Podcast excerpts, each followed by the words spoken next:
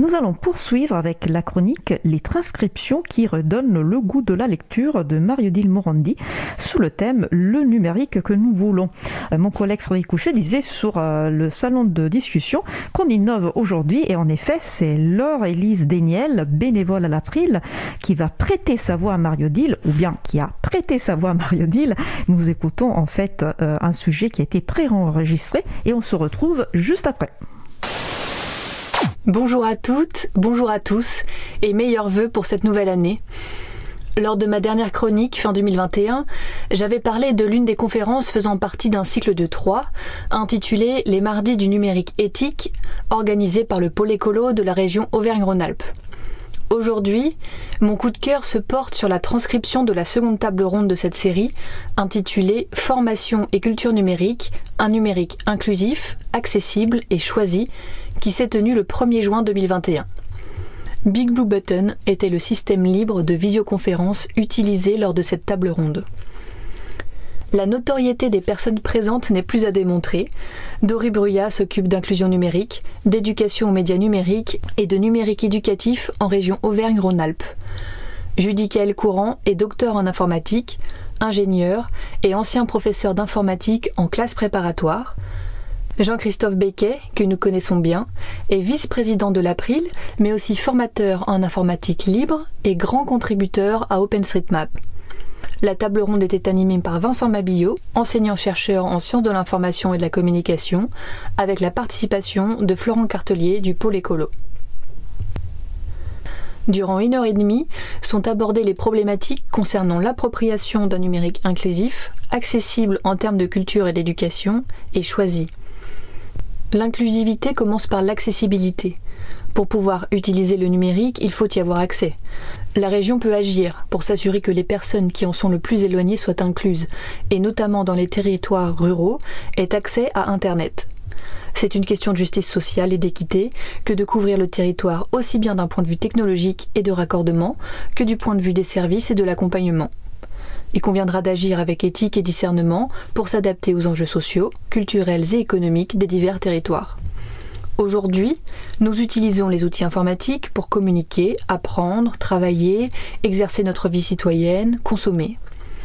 À chaque instant, et dans tous les aspects de nos vies, personnelles ou professionnelles, nous sommes dépendants de ces outils, mais personne n'est nativement compétent. Nous avons tous besoin d'être formés et plusieurs acteurs interviennent. L'école, lieu de sensibilisation, d'apprentissage, des usages éclairés d'un numérique non contraint, la formation professionnelle qui doit permettre d'améliorer la manière de communiquer, d'interagir, de s'afficher en public, mais aussi de monter en compétences et d'acquérir une maîtrise de l'outil plutôt que le subir. Et enfin l'éducation populaire, avec tous les acteurs de la médiation numérique ainsi que les réseaux associatifs qui accompagnent ces usages.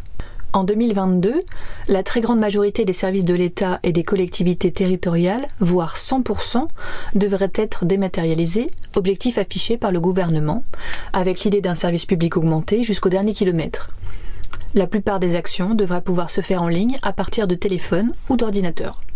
Mais ce numérique est un numérique subi, contraint. On le leur a imposé sans demander leur avis et ils n'ont contribué à quoi que ce soit. C'est la situation vécue par Judicael Courant au sein du lycée dans lequel il exerçait. La région avait décidé, sans consulter personne, de remplacer tous les serveurs par du tout Microsoft, sans tenir compte de la réalité de chaque établissement et sans aucune formation prévue au niveau humain pour que les choses puissent être adaptées localement.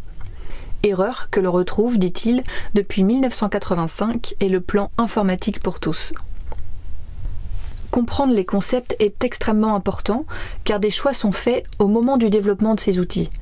La question de l'éducation au numérique est une question d'émancipation, avec l'idée qu'on va pouvoir s'autonomiser, se saisir des choses et les changer, agir sur son environnement.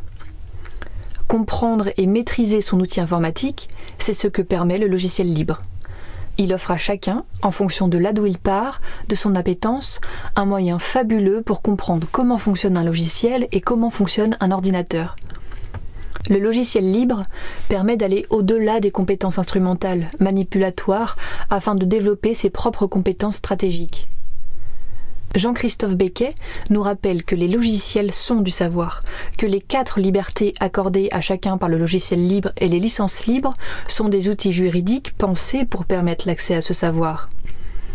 Historiquement, le numérique était plutôt un projet collectif. La philosophie du logiciel libre permet l'accès à tous, le partage des savoirs et leur amélioration collaborative. Construire collectivement et enrichir un ensemble et le partager. Les ressources numériques sont non rivales. Ce sont des communs et la licence libre est une sorte de contrat social que se donnent les contributeurs pour travailler sur un même projet. Les contributions sont partagées sous licence libre et chacun bénéficie en retour de nouveaux savoirs, de nouvelles ressources ajoutées par tous les autres. On pense à Wikipédia, OpenStreetMap, mais aussi à ce qu'on appelle les communs pédagogiques. Doré Bruyat pointe les usages problématiques du point de vue de l'impact écologique, comme le stockage des données, le streaming et la gestion des matériaux rares. Mais le numérique permet d'éviter des déplacements. Les usages collectifs se passent plutôt en ligne. Les réseaux sociaux permettent des mobilisations citoyennes, des prises de conscience, avec émergence de formes politiques qui, au départ, n'avaient pas d'audience dans les principaux médias. Il s'agit d'un changement sociétal. 17% de la population est en difficulté face au numérique. Que fait-on pour ces 13 millions de Français qui ont besoin de pouvoir, évidemment, accéder à leurs droits? La médiation numérique permettra à chacun et chacune de devenir un citoyen numérique, d'utiliser les technologies de manière active comme un levier d'expression ou de participation citoyenne. Comprendre permettra d'agir politiquement, de réagir, de faire des choix de société reposant sur des bases décidées collectivement. En contribuant, on peut adopter un modèle de valeur, choisir la philosophie qui permettra de construire une culture numérique bâtie sur du lien et non sur la captation de profits par quelques multinationales. D'où l'importance du choix d'un numérique libre. L'April défend la priorité au logiciel libre, d'abord dans l'éducation. Le numérique subi commence souvent à l'école, et si on enseigne l'informatique avec des logiciels non libres, on prescrit à des futurs consommateurs des outils non maîtrisés et non maîtrisables. Mais aussi dans l'administration et dans tous les aspects de la vie publique, parce que c'est le seul moyen qu'on a de maîtriser son informatique et de devenir autonome et libre sur le long terme. Jean-Christophe Becquet insiste sur la gestion des données ouvertes, de l'open data. Avoir à disposition des données publiques librement réutilisables constitue un formidable objet pédagogique qui permet d'appréhender des outils divers comme les tableurs, les logiciels de base de données, de visualisation, des données géographiques dont les citoyens peuvent s'emparer dans un esprit d'entraide, d'ouverture et de bienveillance. Cela devient aussi un lieu de rencontre et de mutualisation de toutes ces compétences pour participer à un projet commun, librement partagé et réutilisable dont les retombées sont illimitées. Une culture numérique libre et choisie permet de mettre en commun des capacités, de développer de nouvelles solutions et les faire évoluer en libre. Avec la mise à disposition de services numériques basés sur des outils libres, dans le respect des données, chacun et chacune profite de tous les avantages du libre en développant son autonomie et en préservant sa liberté. J'ai vraiment trouvé toutes les interventions de cette table ronde d'une très grande richesse, dont cette chronique d'une dizaine de minutes n'en est que le pâle reflet, et j'invite les auditeurs et les auditrices qui ne pas encore fait à lire la transcription, sinon à la relire, et pourquoi pas, en ce début d'année, à participer à notre groupe Transcription, en s'intéressant par exemple à la troisième table ronde de cette série qui n'a pas encore été transcrite. Donc euh, merci à la fois à Mario Dil Morandi euh, pour la rédaction de cette chronique et euh, à Laurelise pour la, lecture.